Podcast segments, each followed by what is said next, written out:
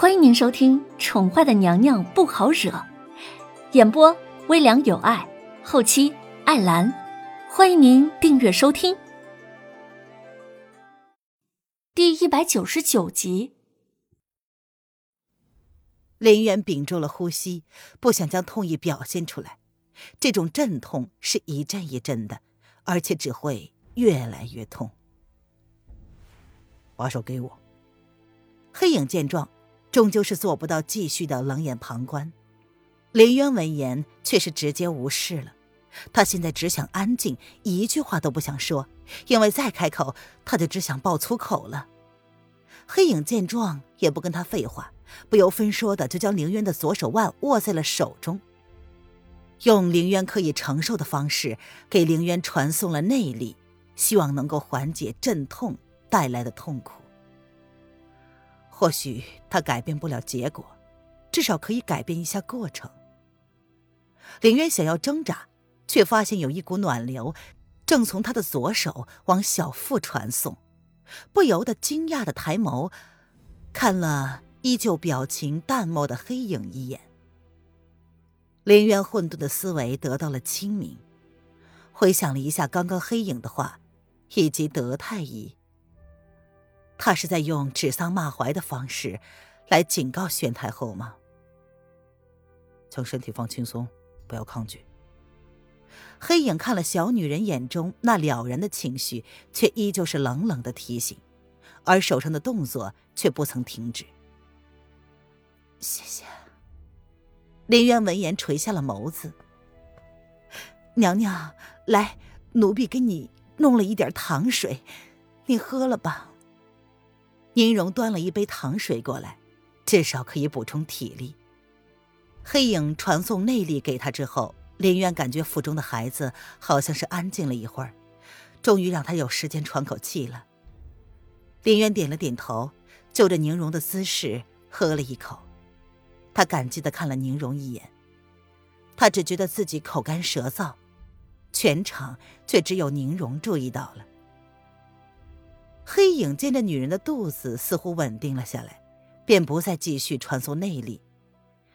毕竟没有底子的人无法接受强大的内力，反而会让自己的经脉受损。林渊终于决定同意宁荣的建议，他躺了下来。刚刚那一场折腾消耗了他绝大部分的体力，直到躺下来之后，他才发现自己的后背已经湿了好一大片。闭上眸子，林渊小憩了一下。静静的等待着下一波的阵痛来临。龙涎宫内，叶轩寒揪着胸口，强自忍着浑身万重钻心的痛苦，感觉胸口的痛意不同于往常，而是比血骨发作还要强烈的心痛。这种感觉几乎要了他的命。主子。易安看着男人单手抚着胸口，坐在床沿的地上，痛苦之色一览无遗。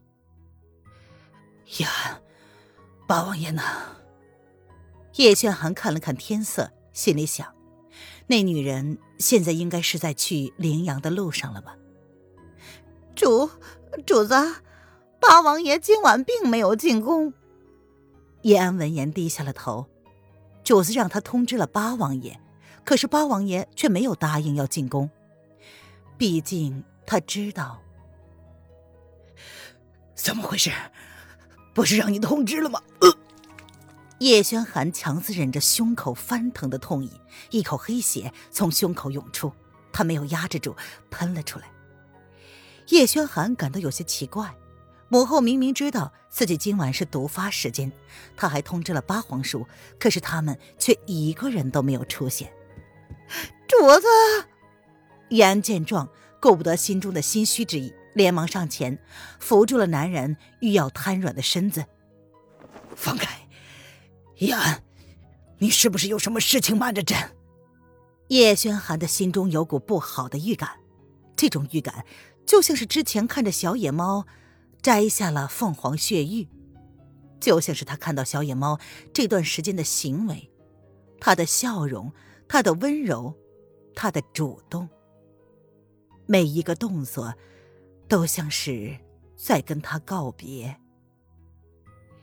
叶安今天晚上的行为太诡异了，即便母后不知道，叶安应该早就去通知了呀，怎么可能一点动静都没有？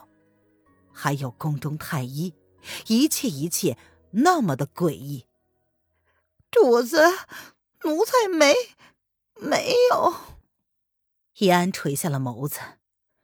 你好大的胆子，竟然敢欺瞒朕！说，你到底瞒了朕什么？叶轩寒见状，怒气冲天。叶安心虚的脸，好像是证实了他的预感似的。是不是渊儿怎么样了？主子，您多心了。奴才已经让人通知太后了。太后跟德太医应应该正在赶往这儿的路上。叶安算了算时间，太后娘娘让皇后服下了催生药，加上太后打着强行取出娘娘腹中孩子的决心，此时应该差不多要到时间了吧？楼府，楼正这几天一直心神不宁，他感觉有什么不好的事情要发生，特别是渊儿，已经好些天没有给他传消息了。他心中惦记了好些，今日他又问了八王爷：“皇上何时才打算上朝？”八王爷却只是深深的看了他一眼，说：“应该不久了吧。”八王爷的为人，他怎么会不知道呢？他从来都不会用这般正经的语气说话。老爷，这么晚了，你要去哪儿呀？萧氏不知从哪里回来。两个人从正门口迎面碰上，本来萧氏还十分心虚，却没想到娄正看到了他，却不给他一个正眼儿，直直的掠过他往门口走去。进宫，你若无事，就早点歇着吧。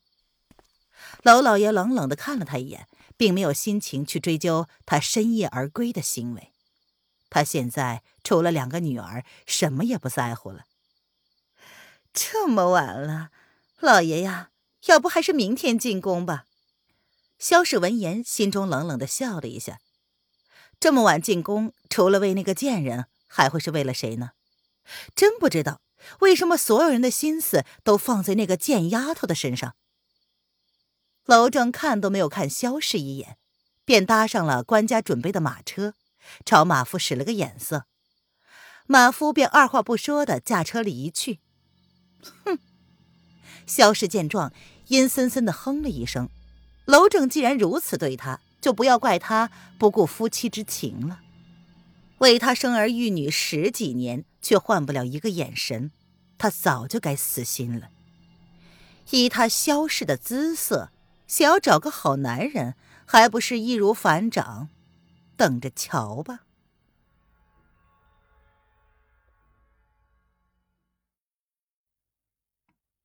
瑶儿被困在湖心小筑上两天，刚刚开始还会大哭大闹，文燕只是任由着他，却坚决不提进宫之事。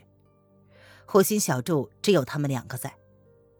红娘因为林渊下了任务，现在掌管了林渊所有的财物，根本没有时间回湖心小筑。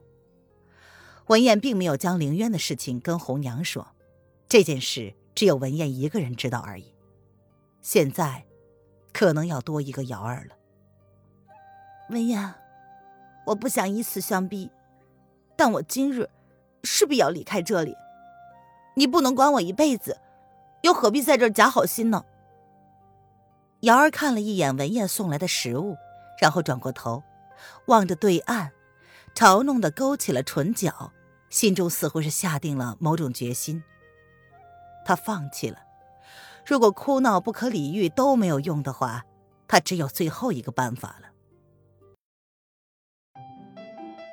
听众朋友，本集播讲完毕，请订阅专辑，下集精彩继续哦。